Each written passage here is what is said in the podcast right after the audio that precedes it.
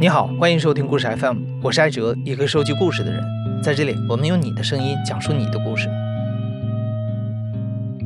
在学生时代，我们身边可能都会有一些看起来闪闪发光的人。这些人有一些共同点，比如说他们可能是样貌出众，可能是学识渊博，也可能是因为具备一些独特的品质而广受欢迎。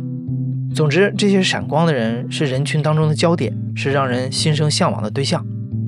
对小猫来说，在他的高中时代，在一个保守压抑的校园里，一个突然出现的与众不同的男老师，就是那个闪光的人。而在小猫和老师之间，有涌动的情愫，也有无法跨越的鸿沟。那段被视为禁忌的师生恋，小猫选择在今天讲出来。提示一下，为了保护讲述者的隐私，本期节目做了变声处理。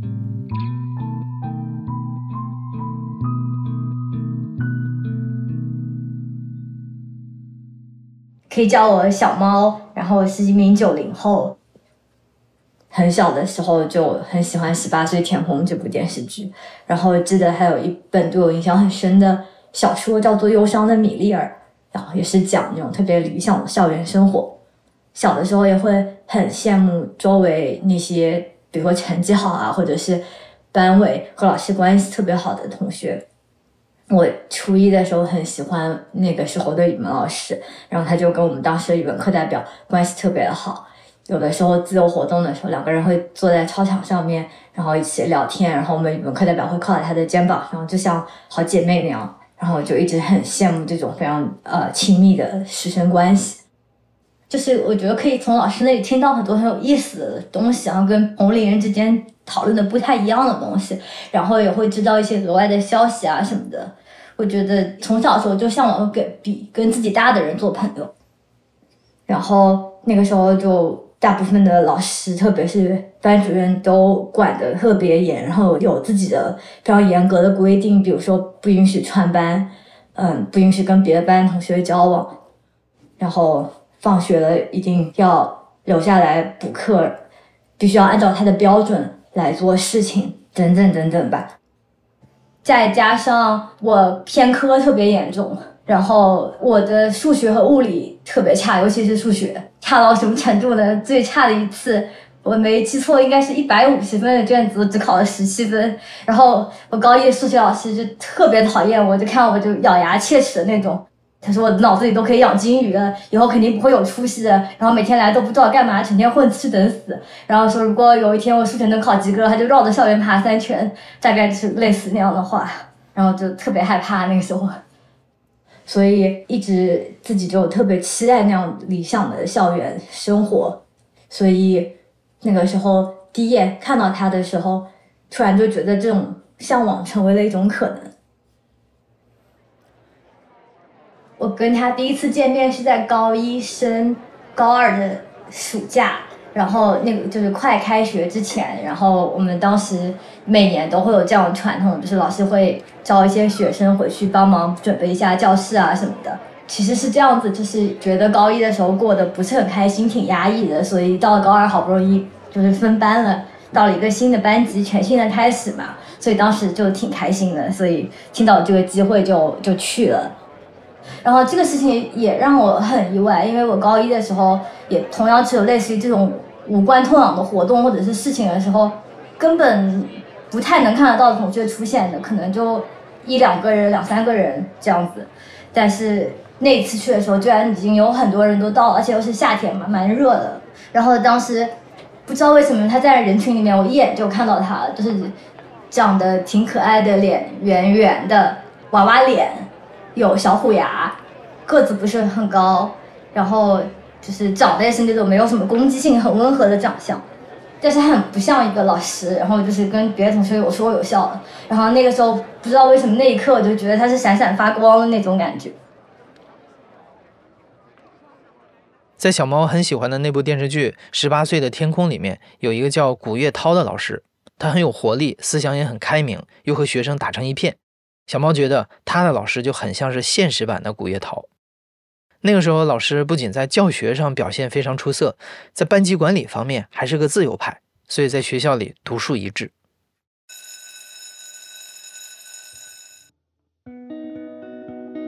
我觉得他是一个很有意思的人，因为他跟当时，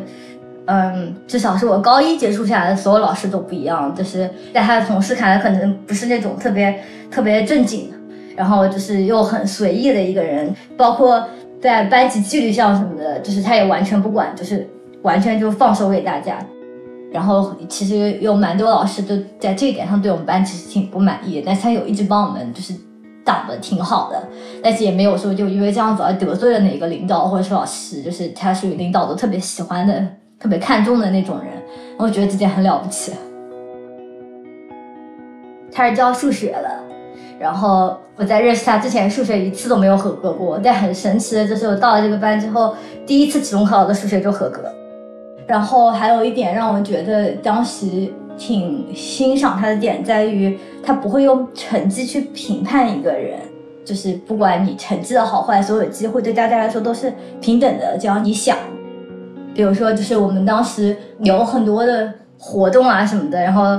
他不会强迫我们去参加，但是就是如果我们想要参加，他就会全力支持我们去参加，他就会觉得。包括学习上也是，这是你们的事情，跟他没有什么关系。就是如果你们想去做，你们就做；如果你们不想去做，那也是你们的事情。老师尊重学生的个性，还像朋友一样去平等的对待每一个学生，所以他被很多学生喜欢和拥护。小猫也是其中之一。而且随着和老师熟悉起来之后，小猫还发现他和老师在兴趣爱好上尤其有共同语言。初中的时候还挺喜欢看动漫的，然后再加上上了高中之后，我周围没有任何一个人说喜欢就是日本的动漫啊这种。然后跟他熟了之后，然后跟他聊天的时候，发现这些东西好多我看过，他竟然也都也都看过。当时觉得特别神奇，因为记得上了高中之后会被大人说嘛，说你都这么大的人了，怎么还喜欢看动画片，这么幼稚，像个小孩一样。现在其实回想起来，可能他那个时候。就是会有类似的困扰，或者说压力，甚至说比我们面临的压力更大。毕竟他比我们大那么多嘛，但是也会喜欢这种，就是在一般传统长辈眼里小孩子才会喜欢的东西。那能碰到这样的一个人，就是谈论一些周围人不太会愿意跟你谈论，或者是不太了解的东西的时候，我觉得也是挺有意思的一个事情。然后后来跟他关系比较好，他也会经常跟我讲他喜欢的那些作品，其实还蛮小众、蛮冷门的。有两部印象很深刻，一部叫做《英雄银河传说》，还有一部是《银河铁道之夜》。他就会特别喜欢银河啊、星空啊那种就很浪漫的意象。他日语很好，他特别的喜欢日本这些文化，而且我现在回想起来，他应该是日语是纯全完全自学的，我觉得这点也很厉害。觉得他很聪明，脑子很好使，然后做什么事情感觉都能做得很好。和大人世界里的其他男性比起来，老师没有那么刻板世故；而和小猫身边同龄的男生相比，老师见多识广，有一种恰到好处的成熟。所以，就是在这个微妙的大人小孩的界限上，小猫会情不自禁的想要去靠近老师。我记不得是具体哪一年春节的时候，然后我那我一直都很喜欢养小动物的，然后当时呃用压岁钱，然后买了一只小宠物，然后但是没办法，就是我知道我父母肯定不会同意我养在家里面，有些因为一些比较复杂的原因，然后我当时是就是和我朋友一起养在了我朋友家，是一只龙猫，但是后来因为一些原因，我朋友那里也养不了了，我就找了它。然后他是一个那种老好人，很少会拒绝别人。然后他当时也没有拒绝，我就把那个小动物送到他家去了。就当时没觉得什么，但现在回想起来，我觉得很神奇，而且甚至有点离谱。就是想一想，一个学生，然后遇到这样的事情，第一个反应竟然是找老师，而且当时也没有觉得他是自己的老师，就是觉得我们的关系还挺平等的。我觉得应该是从那个时候开始，我们俩之间距离变近的。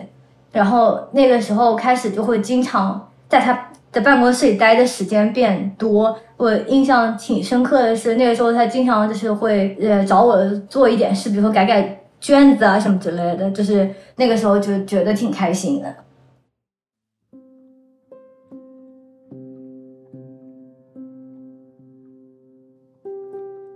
有一次，我们也是那个校外组织活动，然后当时活动结束了之后，那天也是我朋友和我，然后还有我们班长，他请我们在外面吃饭，然后他那一次就突然就跟我们讲说，他觉得就是干他这行干的久了，他的感觉就是学生就好像是河水，然后老师是河水的石子，就河水会不停的往前走，但石子会停留在原地。那个好的时候，可能河水急一点会推着石子往前滚两滚，但就仅此而已了。我当时不能完全明白他的话，但是会觉得有一点伤感。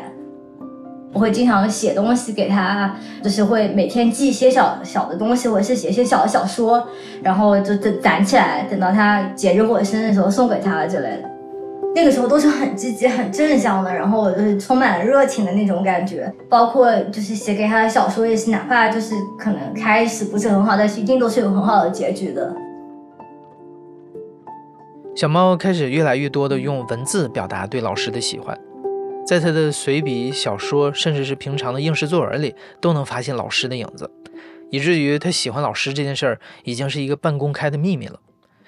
但与此同时，老师对小猫的回应却常常模糊不定，让小猫忍不住经常要去猜测老师的心意。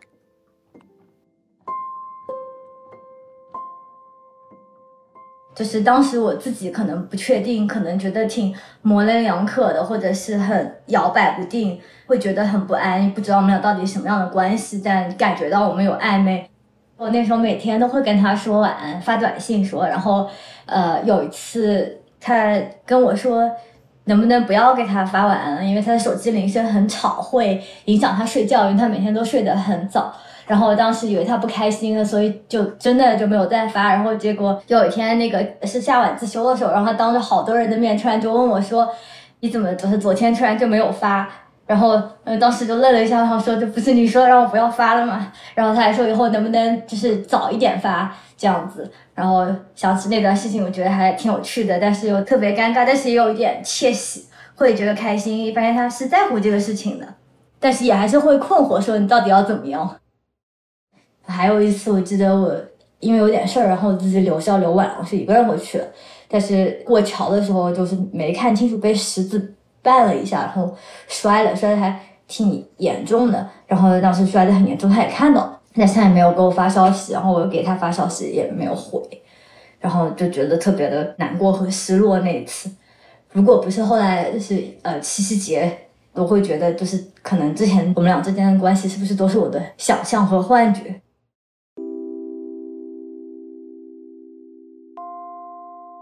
七夕节前后，我们那个时候，我们的同学很喜欢开他的玩笑，就是经常会问他什么时候结婚，怎么还不找女朋友啊？然后那个今年七夕没有什么安排啊？就之类的话题。然后那一天就是也是早上嘛，然后他来了之后，我们有别的同学这么问他，然后嗯，他当时就歪歪斜斜的靠在讲台上面，然后应该是看着我说，说这种事情只有单身人才会干呢。然后我才不会去干这种事之类的，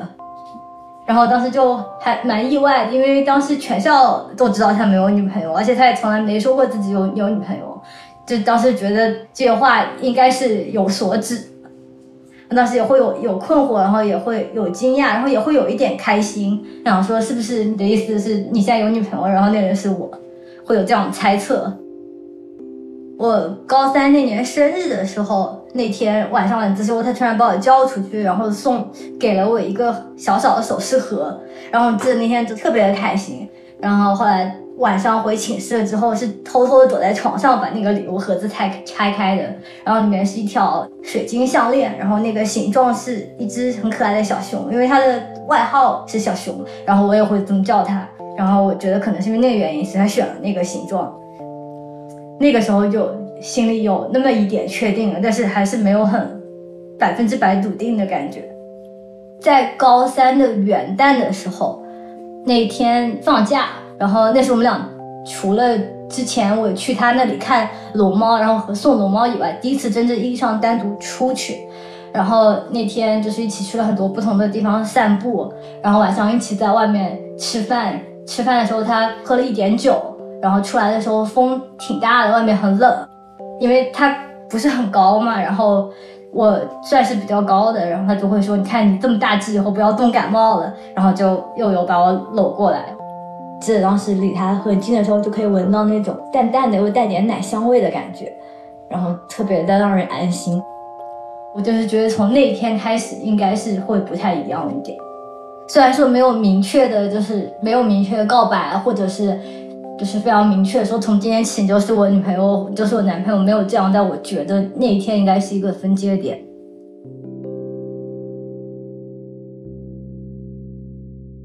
实际上，除了少有的几次亲密举动之外，小猫和老师之间的相处其实和之前没有什么太大的区别，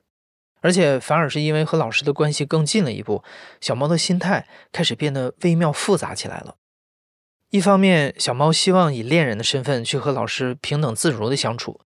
但是在师生关系之下，他又很难真正的去做到平视对方。印象当中应该是高二的秋游那一次，我们去的恰好是游乐场。然后当时散开了自由活动的时候，就一直是和他在一起的。对，我觉得从那个时候开始，我们俩其实关系也已经挺近了。不然的话，不会两个人单独一起在游乐场里面做那些设施啊，然后散步啊什么的。那个我记得当时排队的时候人特，就是我们当时好像是排的激流，应该是激流勇进，然后人特别的多，然后挤来挤去就快被挤倒了。然后那个时候想要就是让他小心一点，然后但是又不知道该怎么喊他。就不知道是该他喊他名字啊，喊他老师啊，还是应该怎么称呼他？那个时候也觉得很尴尬。但是我朋友和他在一起的时候，就能够特别自然的喊他的名字，所以当时我也会觉得挺羡慕的。而且另外一方面，他也是有一直在相亲。他那个时候我们认识的时候，他二十九岁，对周围所有的人都在给他介绍对象，都在问他有没有认识新的人啊，有没有谈恋爱啊，什么时候结婚啊。所以我其实当时有困扰，因为我不知道究竟具体那个时候到底是一个什么情况。因为我觉得我们的关系到那里，可是好像他给我的感觉又不完全是，他几乎可以说是不会在平时，呃，上课的时候给我发消息，或者是找我怎么样。感觉我们好像关系很亲密，但是我不能很自信的说出来，说我们那个时候是恋人的关系。后来去相亲的那一段，我觉得他是当时是有在试探我的反应，就是春天的时候是，然后那天周五放学的时候，然后他突然就过来找我，然后跟我说他今天下午呃有事，能不能我陪他就是一起走一段到车站，然后让我快一点，然后说你这么着急干嘛？他说他等会要去相亲，然后我当时反应其实挺平淡的，然后他就问我说你为什么都。没有任何反应，你不会不高兴吗？我去相亲，然后他当时小小的不开心的时候，你就不怕我相中了？我当时其实挺不开心，但是我觉得自己没有这个立场去不开心，没有这个勇气说站在跟你同样的立场和平面上面来跟你面对面的交流。第二个是因为我理解他所面临的压力，我不希望说他再有更多压力了。既然就是周围的领导、同事啊，他父母亲人都希望他去相亲，那就去呗。就是我我能感受到他的压力，但他那个压力同时也会蔓延到我身上，而且我会加剧我的这种不确定的心态，所以其实我当时心理状态还挺复杂的。小猫面临的压力还不只是老师相亲这件事儿，那个时候小猫身边的人其实都不怎么看好他和老师，比如小猫的朋友就跟他说过，但凡这个老师条件再好一些，肯定早就结婚了，也不会和小猫在一起。而随着毕业临近，小猫是要准备出国上大学的。那么他和老师的异地也就在所难免，因为当时我们班上就是很多同学都是要出国的，然后我是有犹豫过，但后来还是决定要去，而且他很支持我的这个决定。他自己有说他一直很向往去看看世界各地不同的地方，一直都说就是有机会要多去外面看一看，然后会跟我说留学有多么的精彩。他以前很喜欢看一个日本留学的纪录片，然后跟我说那些人。有多厉害，然后通过就是留学在外面取得了什么样的成就，但同时也吃了很多苦。然后又跟我说，你在外面刚开始去了几个月肯定会特别不适应，但是你要坚持下去啊，这都会有说。包括因为要准备很多东西，就成绩单啊什么就之类的东西，他都会比我更积极。然后当时需要什么，他就很积极的在帮我找。我记得那个时候夏天特别热，然后当时我记不得具体是什么文件，然后缺那一封文件，让他陪我走了一整个下午，然后拿到之后，我们两个人都被汗湿透了。我觉得这个也可以体现出来，他经常说的和做的其实会有出入。他当时在行动上，我觉得是很支持我的，是包括陪我去找材料啊，然后给我就是提供意见啊。但是他嘴上经常会说，我印象很深刻，他经常跟我说：“你知不知道我现在在做，就是亲手把你送走。”我觉得他可能也是，他也是一直在挣扎，但他从来没有正面的把他心里的想法跟我说过。我们从来没有好好的聊过。聊过关于感情啊、生活啊、未来的事情，一次都没有。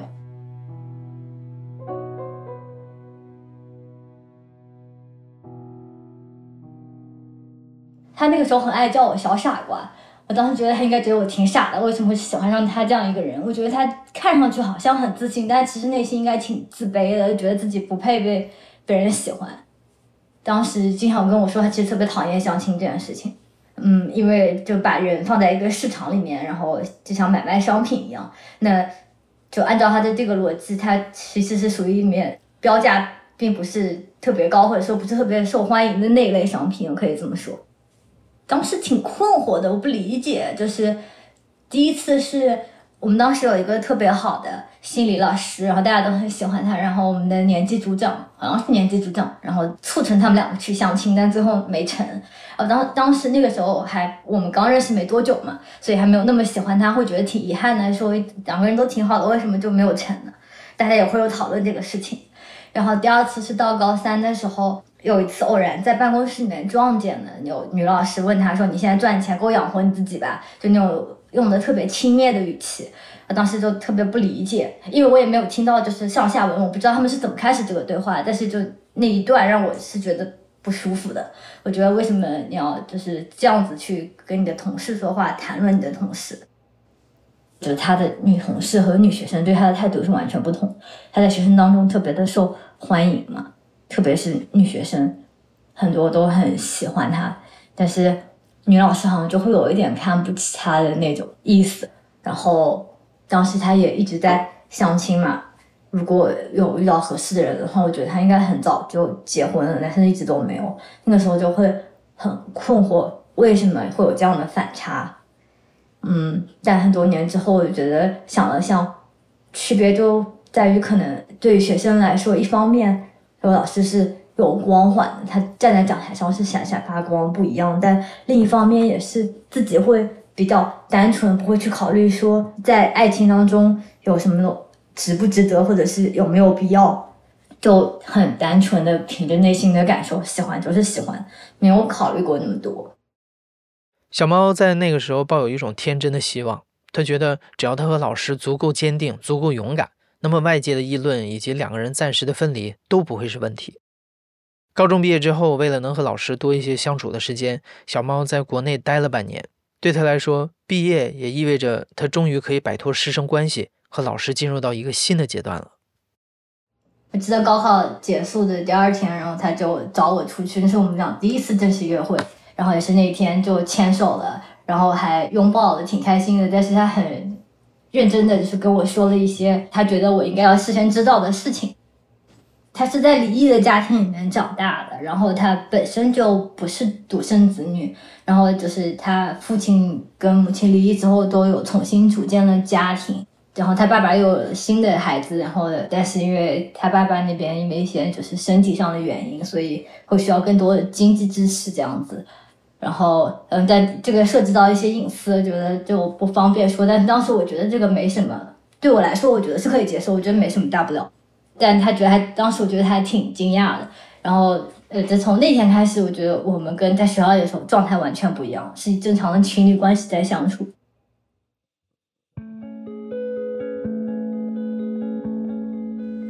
我们那个时候保留了之前的习惯，就是喜欢去没有什么人的地方散步，就，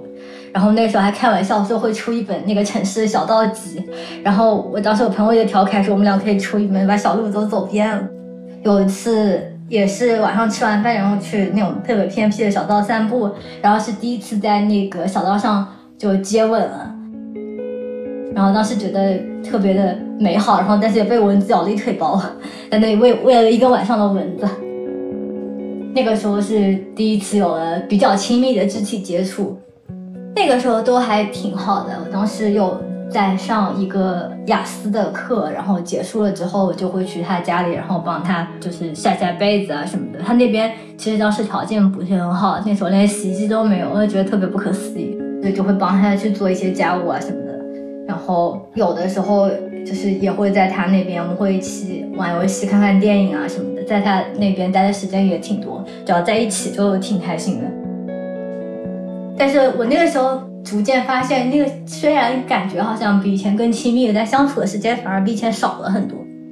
哪怕我在他那里过夜的时候，他有时候回来很晚，就是正常的时候可能下了晚自习到家也得要十点多。然后他是一个作息特别好的人，就是他属于最晚十点半也必须要睡觉，所以我们基本上就说不上什么话，交流会开始变少也是真的。然后他会经常会跟我说，他觉得压力很大。周围的人希望他早点结婚生孩子，那个问我应该怎么办，但是他没有把这个事情说得很具体，或者是跟我摊开了掰扯说清楚他的想法和他的情绪，完全都没有。然后我也是属于那个时候也不太能够理解，也是也是一头雾水的状态。我当时没有想很多，因为我一直觉得那时候才刚刚高中毕业嘛，我觉得新的生活才刚要开始，后面的事情好像离我还挺远的那个感觉。我那个时候完全没有过想过对未来的规划，至少在那段时间是没有的。我记得当时是我在他家，然后没有开灯，我不知道为什么，可能因为他那天心情不好，然后他就突然问我说，可不可以那个先跟别人结婚，以后再来谈论我们的事情。那次是我很不开心，就是我有非常正面的跟他表达过我的情绪，很愤怒，然后很生气，但是也会觉得很困惑，觉得你怎么可以这样想，怎么会有这样的想法？当时非常明确的拒绝他，他就没有再给我任何的答复，然后这个话题就就此撂下。那个时候开始有意识到不是很妙，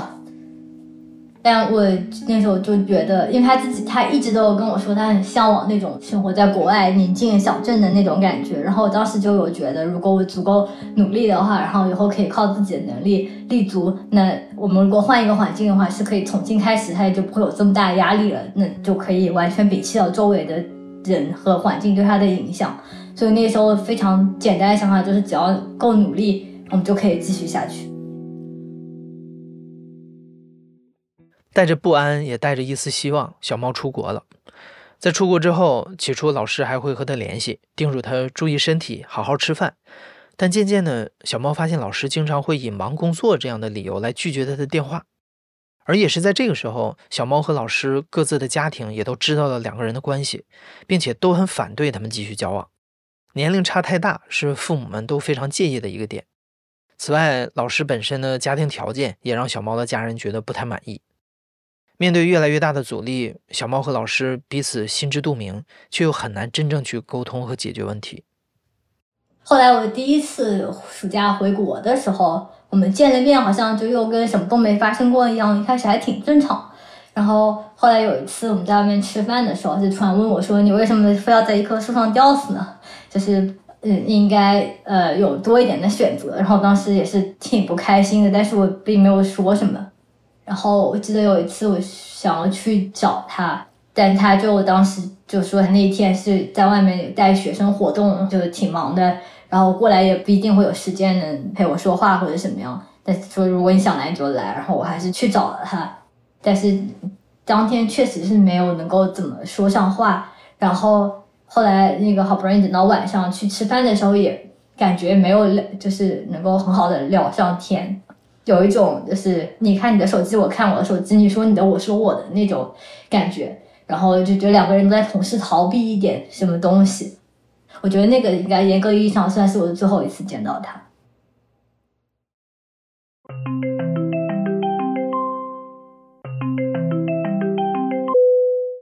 是有一天，他突然打了微信语音过来，然后很认真的跟我说，他就觉得现在压力很大，然后觉得我们俩这样下去也不会有好的未来，就是觉得应该好好的珍惜自己的生活。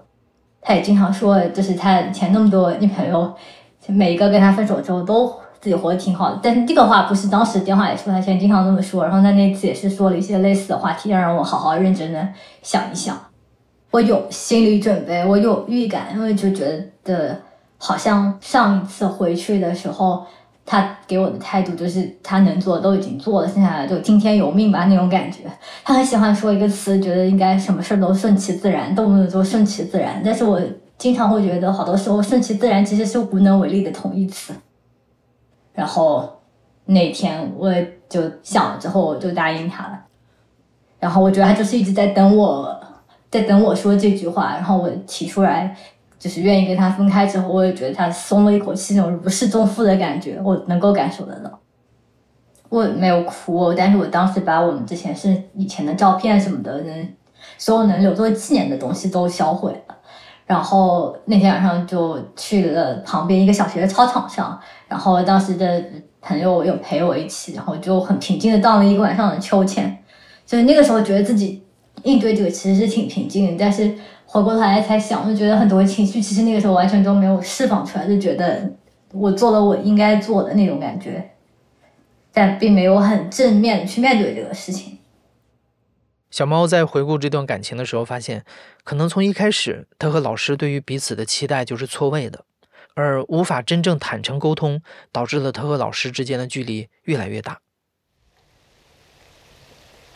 出国之前最后一次见他的时候。我印象很深刻，因为我住的离他那里挺远的，所以他一直都不愿意晚上送我回家，因为一来一回要很长的时间，路上他是一个睡觉很早的人。但那一次他送了，然后下车了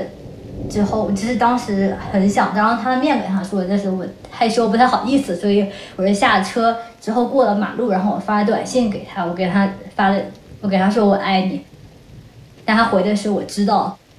然后当时还下着雨，因为是冬天，然后又很冷，风吹着，然后雨打在车窗上，看不清楚对方模糊的脸。然后收到的回复是这样，其实当时感感想挺复杂的，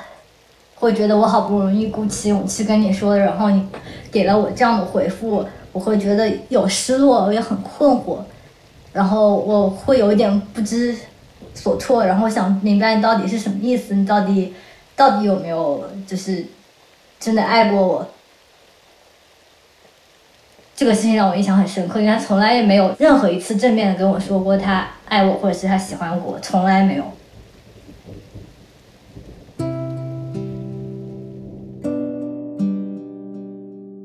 我也不知道这个事情其实一直挺困惑我的，我不知道他到底对我是什么样的，究竟是什么样的情感吧。当时是说他说他喜欢我是因为他觉得我跟他很像，然后。他说：“我觉得我跟他以前特别像，然后就又固执又又又勇敢。我不否认这点，这个也是挺同意的。不都说就是爱情是自恋的投射嘛？我觉得他可能在我身上看到了他曾经的影子，觉得他可能曾经有过我这个状态，现在他没有那些东西，他又觉得很遗憾吧？我猜测，我不知道。可能就是因为他在身上，我身上看到了他的影子，所以实际上他喜欢更多的还是他自己。”因为回想起来，我们整个关系当中，他考虑的更多都是他怎么样，不是我们怎么样。当然，我当时做的也不是很好，我觉得可能是因为那个时候太小了，还没有这个能力去考虑讨论我我们怎么样。而且当时我有崭新的生活在前面，又是崭新的世界等着我去探索，和他所面临的烦恼和困境是完全不一样的。现在回想起来，我就觉得那个时候他需要和想要的东西，我在那个年龄都给不了。而且我觉得，其实我们有很多观念并不相符的地方，并不能够成为很好的人生伴侣。我记得以前那个有一次，我具体忘了那次是他在他办公室里干嘛。然后当时是我和我朋友还有他，我们三个人在。然后他那一次突然就跟我说，觉得以后肯定会是一个贤妻良母的。但是当时他这么说的时候，我并没有很开心，就是会有一点惊讶，然后有一点点疑惑。然后会有一点点不舒服，但是等到现在回过头来再想，我是觉得那个时候，因为我觉得自己的价值不在那里，不想被他这么定义。还有一方面是因为不管怎么关系再好，他都是一个比我年长的异性，被这么说多少会有点不舒服。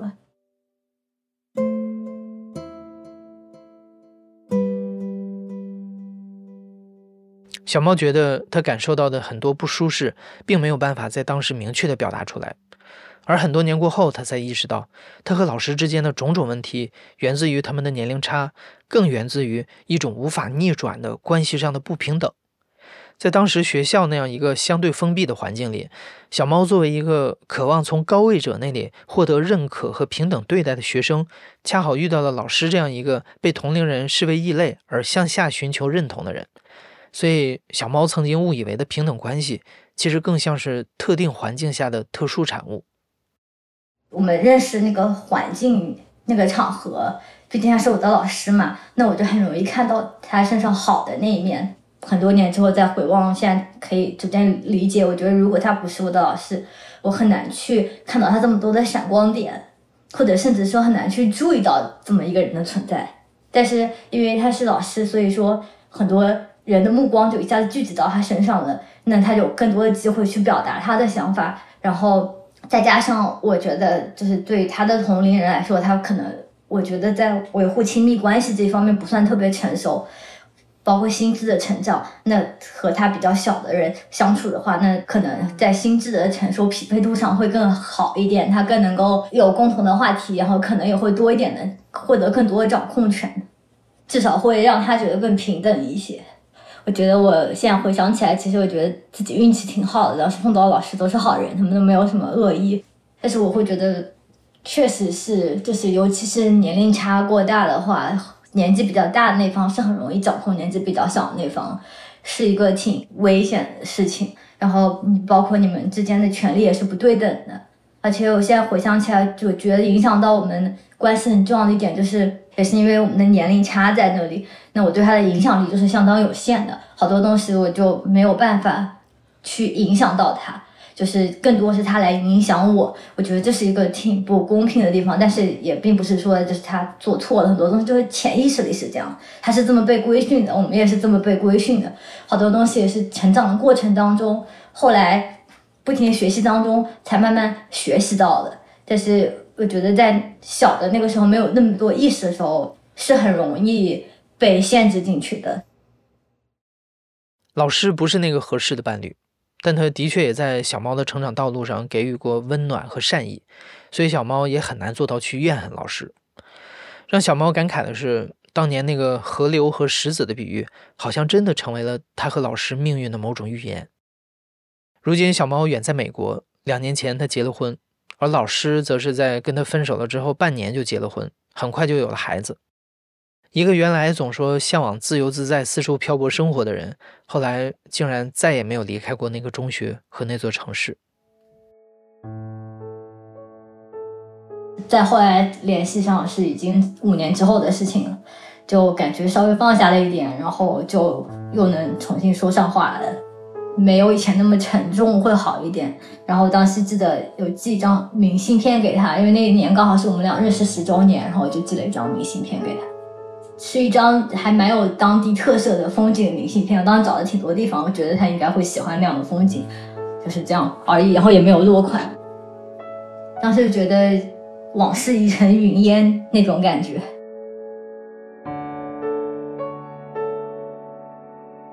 小猫的故事到这里就结束了，但关于师生恋这个话题，我还想再多说一句。由于师生恋里天然存在的权力不平等，一些老师作为处于权力高位的人。会以谈恋爱的名义对学生进行控制，破坏教育公平原则，甚至去对学生进行性骚扰和性侵害。所以在很多国家，师生恋都是被明令禁止的。二零二一年，中国教育部也在《未成年人学校保护规定》征求意见稿里，要求学校应当预防和制止教职工与学生发生恋爱关系。所以，我们并不鼓励师生恋，也希望每一个人都能保护好自己。你现在正在收听的是《亲历者自述》的声音节目《故事 FM》，我是主播艾哲。本期节目由玉箫制作，声音设计赵丽杰，实习生沈延宁。节目的最后啊，跟大家播送一个通知：故事 FM 的直播栏目《故事 FM 围炉夜话》已经在故事 FM 的微信公众号上不定期开播了。前不久，我们邀请了移情别恋、困在屏幕里的美国宝爸的两位讲述人来到了直播间，分享了他们最近在中国团聚的好消息。你在故事 FM 的视频号上可以看到回放。